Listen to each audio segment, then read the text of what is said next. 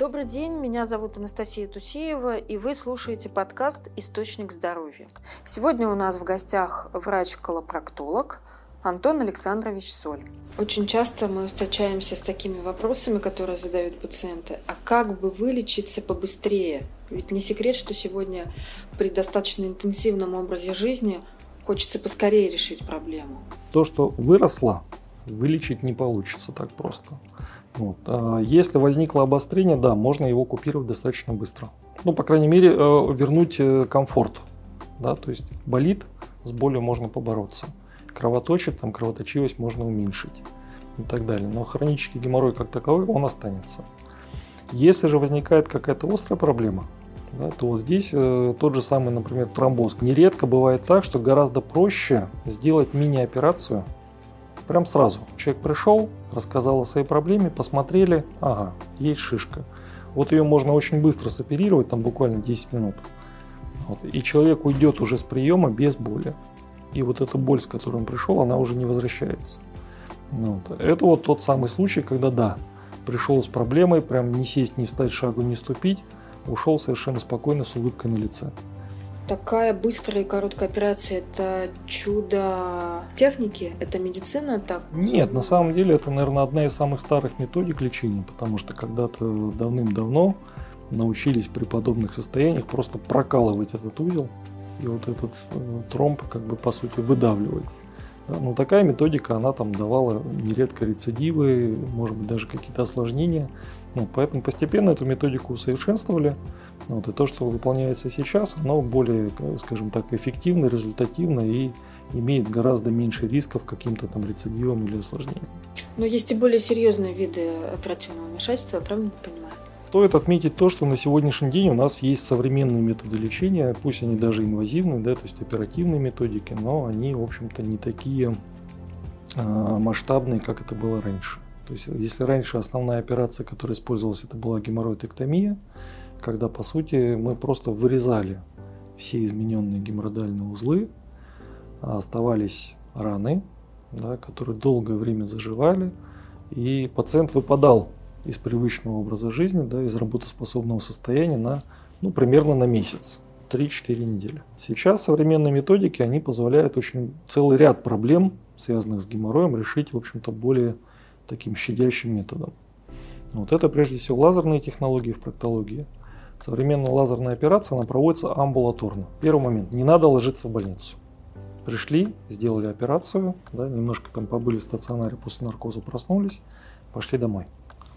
И дальше доктор вас просто наблюдает амбулаторно там раз в неделю примерно. Пришли, показались контрольно, там скорректировали назначение, рекомендации, все, пошли дальше сидеть, ходить, работать можно прямо с первого дня. То есть сегодня операция, завтра на работу.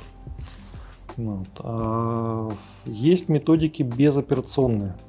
Например, легирование латексными кольцами. Тоже методика абсолютно амбулаторная, она не требует там никакого больничного листа, там, госпитализации и так далее.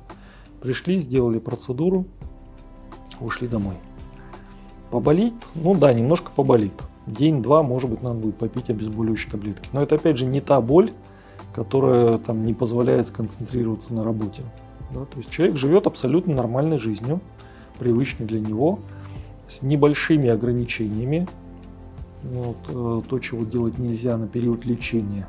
Но когда, опять же, курс лечения заканчивается, все эти ограничения тоже снимаются. И это все позволяет сейчас достаточно комфортно лечить да, вот это самое неприятное заболевание геморроя.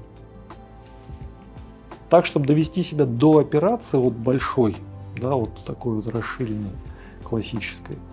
А, это нужно вот как раз-таки очень долго избегать врача, очень долго игнорировать вот эти вот проявления, небольшие симптомы и так далее. Когда пациент приходит уже по сути э, с жалобой на то, что у меня все выпадает. Прям выпадает, я не могу там сидеть, ходить и так далее. Вот да, вот тут уже случай запущенный, там, как правило, мы вынуждены идти на большую операцию. Вот. Если же пациент приходит вовремя, то зачастую мы справляемся либо вот безоперационной методикой, либо малоинвазивной операцией. Сейчас есть и другие методы, да, там дезартеризация, когда просто, в общем-то, даже под местной анестезией это можно сделать без общего наркоза. Э, здесь очень важный момент, методика лечения, она должна быть выбрана индивидуально. Потому что так, чтобы вот всем подряд выполнять одну и ту же методику, ну, здесь сто процентов, что мы будем иметь какие-то осложнения, какие-то частые рецидивы и так далее. Может ли э, пациент самостоятельно понять, э, внутренний у него или внешний геморрой, и вообще нужно ли ему это? Или, в принципе, достаточно того, что есть какая-то легкая э, неприятная симптоматика, с которой стоит обратиться к врачу? Самодиагностика – это, по сути, как гадание. Да? Потому что э, понять самостоятельно, что именно беспокоит, это крайне сложно. Есть пациенты, скажем так, с опытом, да, которые уже там не раз сталкивались с какой-то проблемой, тогда вот у них есть какой-то шанс еще угадать.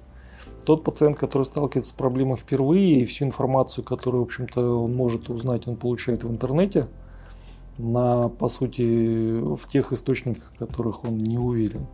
Поэтому ставить диагноз самостоятельно почти наверняка не попадет пациент.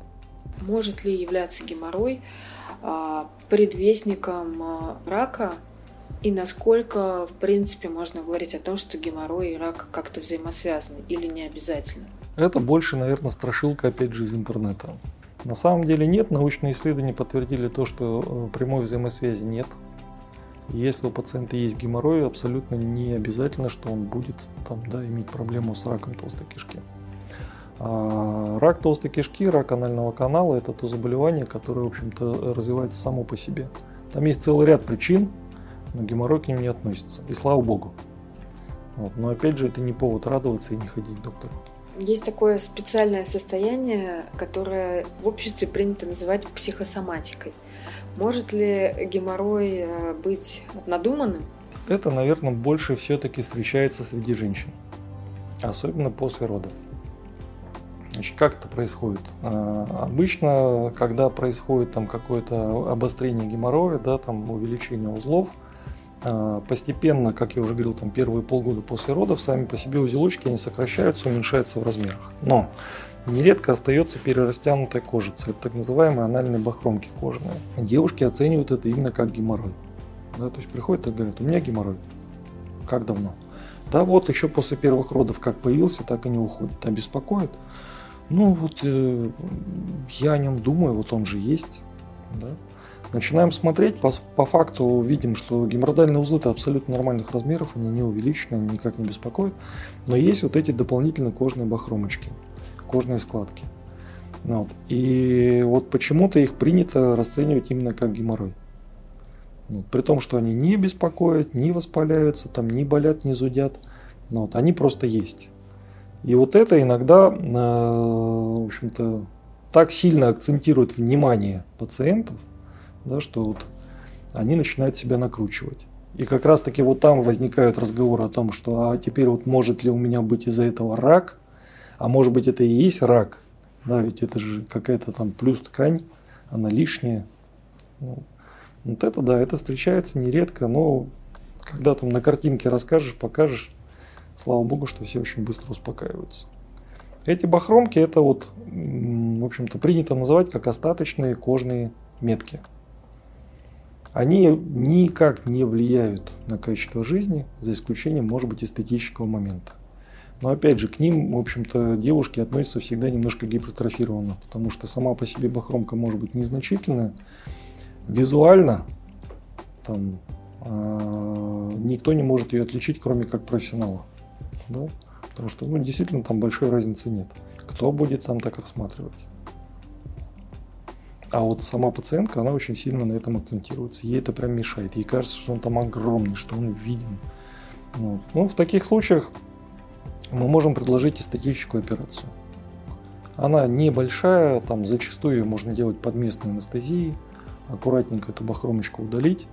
Вот, и потом, когда все заживет, в общем-то, там ничего такого не будет. Вот. Но здесь тоже нужно понимать, э, а надо ли оно потому что после удаления ранка заживает долго, за ней надо ухаживать. А, будут определенные дискомфортные ощущения. Вот. И тогда, когда эта бахромка совершенно незначительных размеров, вот, нам проще бывает объяснить пациентке, что вы совершенно зря переживаете. А часто, кстати, еще э, после родов молодым мамам назначают упражнения Кегеля.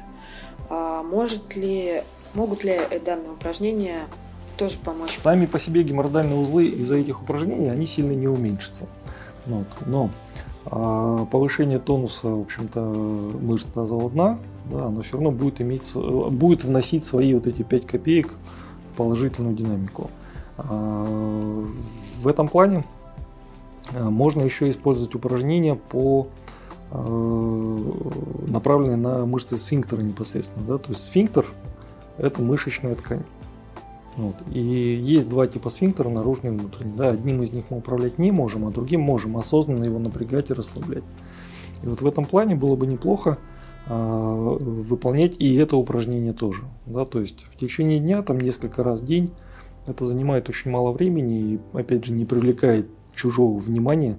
Это можно делать стоя, это можно делать сидя. Да, просто осознанно напрячь сфинктер, да, постараться его максимально сжать расслабить. Опять напрячь, расслабить. Сделать так порядка 20 повторений, да, и потом, соответственно, на этом остановиться. Потом, спустя час-два, можно сделать еще раз. И так в течение дня повторять несколько раз. Ну вот. Это помогает э, восстановить мышечный тонус. Для профилактики геморроя нам необходимо вести э, сбалансированное правильное питание а, в свой рацион – все-таки употреблять в нужном количестве жидкость. Нужным это до 2,5 литров в среднем любой ну, жидкости. В среднем 2,5. Кроме алкоголя, подчеркнем. Плавать? Плавать это в идеале, но это ж надо себя заставить. Это ж надо купить абонемент в бассейн, найти бассейн, да, уговорить себя, что он не так далеко от дома находится, что я смогу туда ходить там два, а лучше три раза в неделю. Это сложно. Но хотя бы, да, там кто может там дойти пешком до работы, там и обратно, это уже было бы неплохо. Где-то там выйти вечером там прокатиться на велосипеде, почему бы нет? Ну или просто прогуляться вокруг дома. Спасибо большое, Антон Александрович, за интересную беседу. Вы слушали подкаст «Источник здоровья». Подписывайтесь на нас, ставьте лайки. Ссылки на наши соцсети в описании.